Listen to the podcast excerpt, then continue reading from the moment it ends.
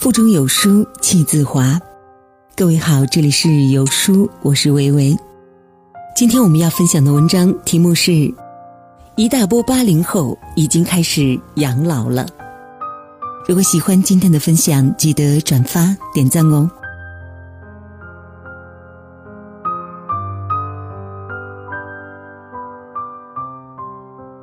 有人说，一个中年男人如果突然迷上健身和讲究健康饮食，多半可能是他劈腿了。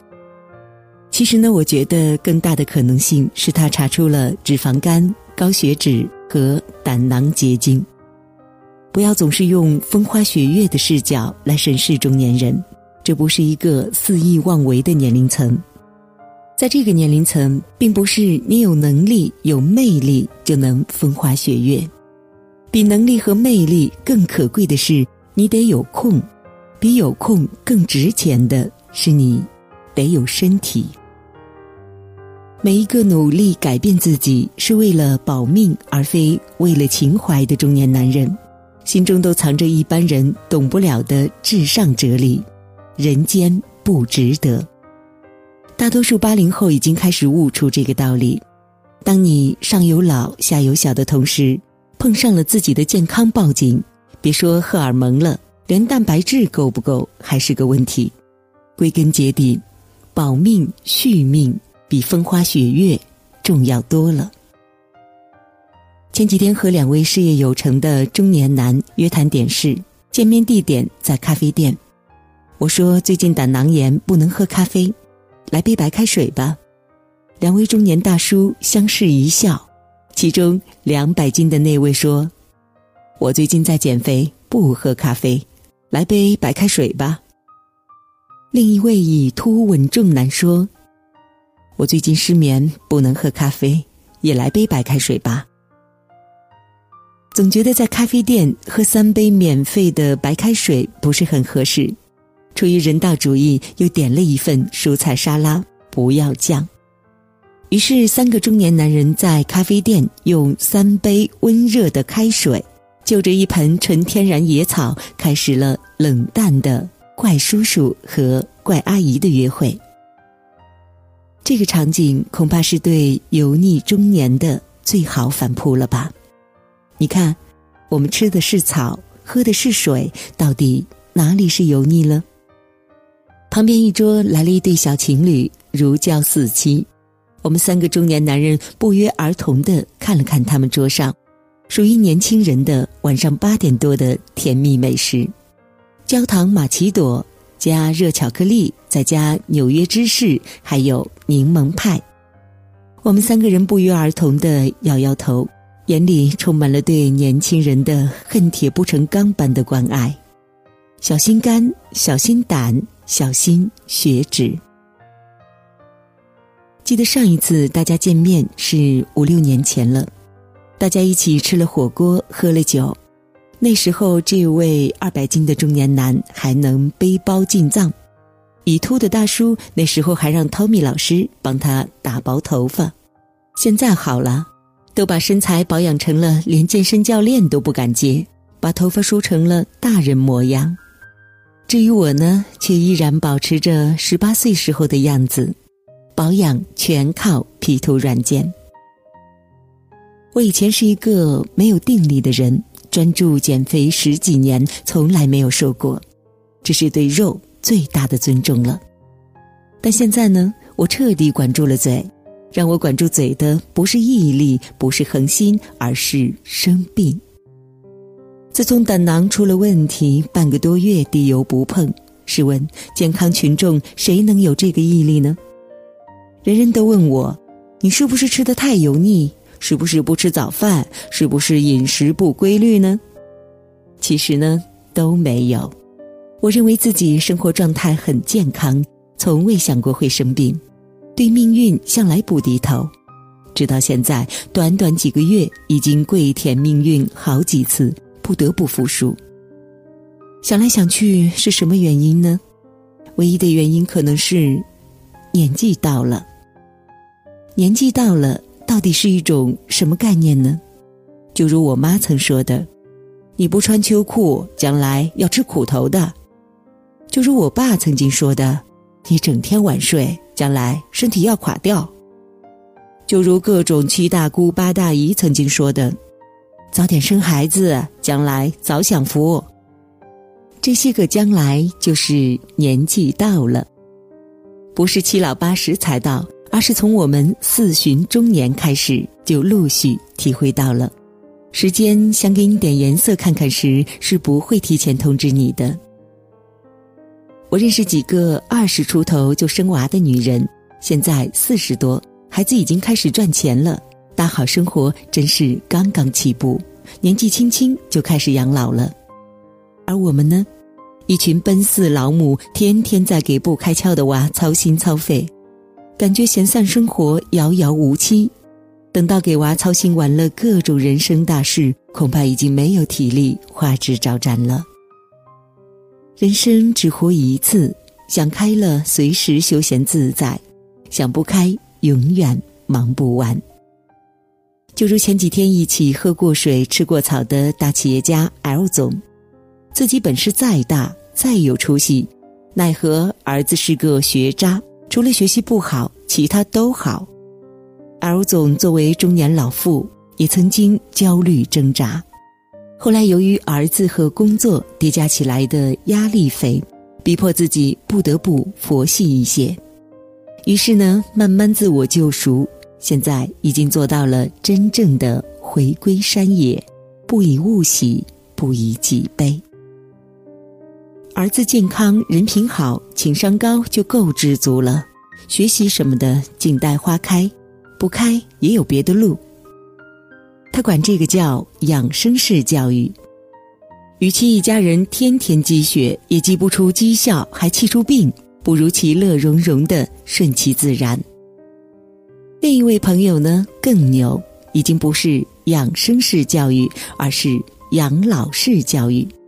夫妻俩工作都特别忙，孩子学习也偏偏不争气，于是这位四旬老母放出狠话：“儿子学习不好就不好吧，也没办法了。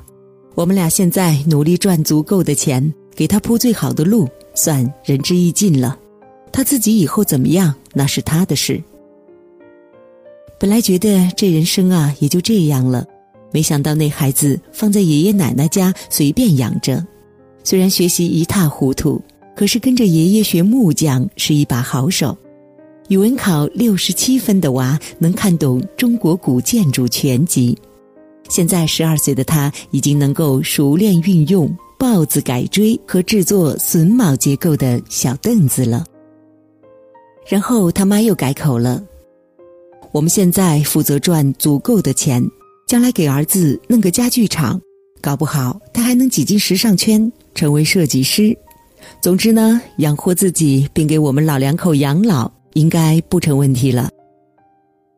养老问题一解决，夫妻两个心态极其平衡。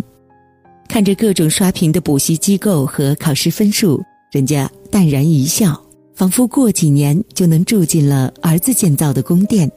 采菊东篱下，悠然见南山。像我这样三十多岁才开始在创业的人，大多数以失败告终，都是可歌可泣的。我有一个朋友，今年四十岁，在三十岁的时候和别人一起搞了网络游戏公司，维持了六个月解散；三十二岁的时候又搞了一个 IT 类的小公司，维持了一年半解散。之后呢，想跟人开店，被坑了几十万，最后歇菜。在三十七岁的时候，终于还是通过朋友关系进了一家广告公司，干起了累成狗的工作。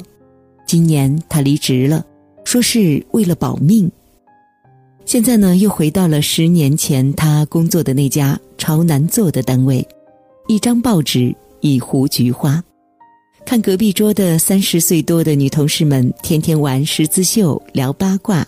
宫斗剧、韩剧、日剧观后感、吐槽作业，以及和把头发秃成大人模样的同龄男士们一起讨论各种时政和财经，过上了美好的混吃等死的生活。尤其是在得了三高和逐渐感到腰膝酸软、四肢乏力的时候，能有一份养老式工作还收留自己，感觉仿佛已是命运的恩赐。人人都说年轻就要拼搏，八零后已经不年轻了，真的扎心。人家是拼搏了，拼搏了一圈无果，又回到原点，也算没白活一回吧。人生值了，将来有好多创业故事可以给孙子讲，并能直接告诉孙子：这个、这个还有这个，你可千万别干，我就是这么输的。养老和佛系可不是一回事儿，养老是有追求的，追求着人生的终极快乐。超脱、淡然、松弛，但又追逐着一些特殊的东西，比如养老金。八零后这一代比较喜欢用的口头禅就是“混日子”和“瞎忙”，不像现在的年轻人一口一个“干大事儿”和“创业融资天使轮”什么的。八零后本就低调，加上已经到了压力最大的时候，于是很多人就真的开始混了。好多个熬过了青春躁动期的中年人们，现在以还待在国企为荣，确实也令很多同龄人羡慕着。我有个女同学在国企已经工作了十多年，每天早上送完娃上学，赌悠悠吃个早茶，到办公室里给花浇水，看看手机等吃饭，吃完饭集体睡觉，起来做两张表，追两集电视剧。四点不到，以要接孩子为由回家了，这还是安分的。心情不好了，还要跑出去逛个街，或者溜出去游个泳。以前我认为这样的毫无追求的生活简直是太可怕了，可现在到了这个年纪，我竟然开始向往起这样的日子。但人最终还是看性格，比如我吧，做过国企，做过外企。做过私企，最后还是选择了做累成狗的码字员。人本来就是会变的嘛，只不过大多数八零后变来变去，还是变成了自己曾经讨厌的样子。记得有个朋友以前批判那些五六十岁的下岗职工好吃懒做，天天泡在麻将室里，吃着廉价路边摊，抱着一杯茶，就这么混吃养老了。如今八零后已经有很多困在一个适合养老的单位里，开会时睡觉，加班时逃跑，业余时间玩玩德州扑克牌，吃着盒饭，抱着一部电脑、一个手机，就这么养老了，和老一辈并无区别，你说呢？